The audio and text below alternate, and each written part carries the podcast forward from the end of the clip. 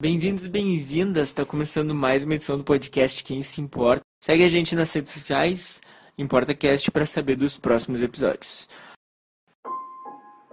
In Amsterdam, I dreamt I saw my mother again. Same beautiful pale blue eyes.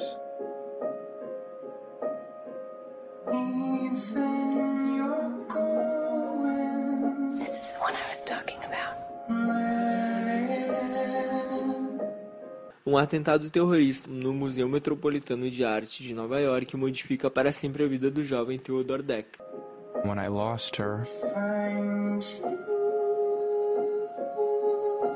I lost sight of any landmark that might have led me someplace happier.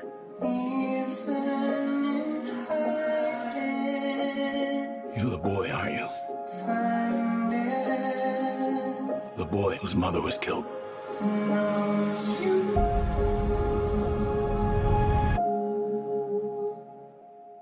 Além de perder sua mãe no evento, ele é incentivado por um desconhecido a levar consigo um quadro lá exposto, o Pintacilgo, além de um anel com o brasão de sua família.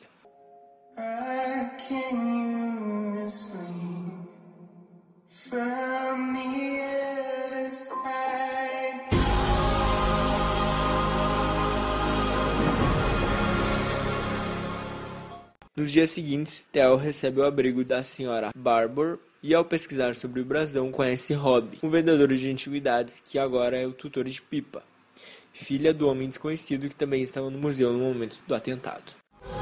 We all feel afraid sometimes. Tal encontro modifica para sempre a vida do garoto, seja por seu interesse no mercado de antiguidades ou mesmo pela paixão que nutre pela jovem. You never know what's going to decide your future.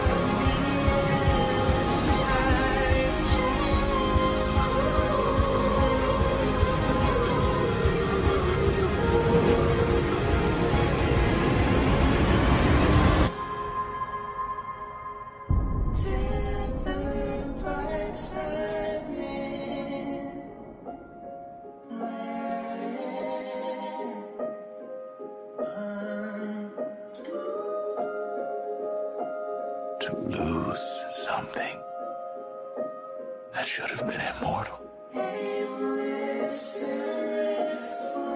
Please tell me it isn't true.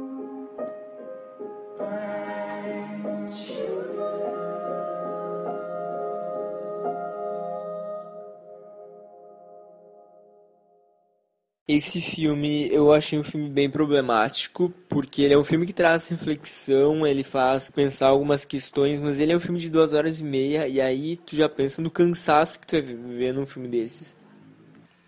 Assistindo esse filme eu consigo pensar que a TV deixou de ser uma tela pequena no qual se dedicavam obras menos complexas e com menos valor de produção.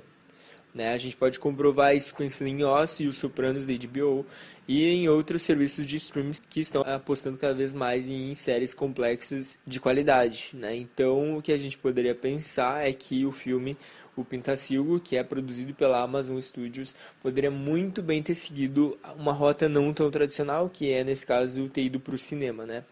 Ele é um filme adaptado do livro de John Crowley, que é um livro de 700 páginas, então a gente já pensa aí que realmente ia ser uma obra complexa. Tanto que o filme tem duas horas e meia de duração, né? E ele não mostra, pelo que eu consegui enxergar, todas as nuances do que está acontecendo. Isso porque o filme tem erros de continuidade muito grandes que deixam a gente perdidos no que está acontecendo, porque as resoluções das cenas elas não são mostradas, são muito vazias, né? Acontece que o roteiro do, do Peter Strong ele não dá conta de representar toda a complexidade, toda a solidão que o menino esconde, né, carregando aquele pássaro acorrentado. Então os dois períodos de tempo que a adaptação passa, eles parecem totalmente desconexos, eles vão e voltam. A gente não tem uma nitidez do estilo do tipo, ah, está acontecendo isso nessa época e agora não teremos mais isso. Ele vai e volta e ele vai e volta para a mesma cena, o que é mais incômodo. O que a gente pode chamar muito a atenção para esse filme são as atuações. A Nicole Kidman tá incrível, como sempre. É... O problema é que ela é aproveitada no primeiro momento do filme, ali na primeira enfim, no, no, no, primeiro ato do filme, e depois parece que ela é esquecida, sendo trazida de volta apenas dando sorrisinhos, o que me deixou bastante frustrado, porque, cara, ter a Nicole Kidman no filme e aproveitar ela dando sorrisinhos em cena é uma das escolhas mais burras que eu vi no cinema há muito tempo. O que pode comprovar isso que eu estou falando é que o filme vai causar um prejuízo à Warner e à Amazon de 50 milhões de dólares, visto que foi muito caro para fazer e não não está tendo uma boa recepção do público e nem da crítica. O que é uma pena porque poderia ser um bom candidato ao Oscar, ao Oscar, visto que é um filme bem complexo e que tem elementos realmente que poderiam trazer o roteiro para próximo do público. O problema é que, que nem eu disse, a continuidade e a montagem elas foram cabais para esse fracasso do filme. E aí toda essa complexidade ela não consegue ser transposta na grande tela que a gente tem que ver. Não é um filme ruim. É um filme que a gente consegue perceber que ele foi feito muito mais, foi gravado aí muito, muito mais do que a gente consegue ver em tela, só que na hora de cortar ele e de montar ele, foi feito um péssimo trabalho. Óbvio que não é só culpa da montadora, que foi uma mesma montadora que trabalhou em Breaking Bad, por exemplo. Né? Então, é, isso vem também de um problema de roteiristas, de querer abraçar um livro inteiro e querer falar tudo e não falar nada. Então, esse foi o grande problema desse filme. É,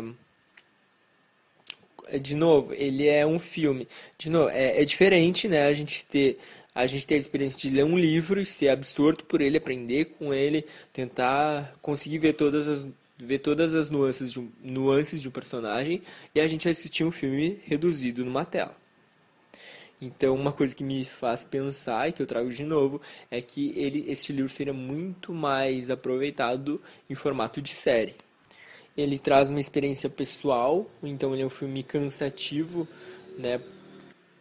Porque ele é um filme cansativo, ele te faz estar na pele, de, estar na pele daquele personagem e isso faz com que tu fique é, ele é um filme que te exige bastante. Então é um filme que não ficou legal. Não ficou legal porque ele é muito cansativo.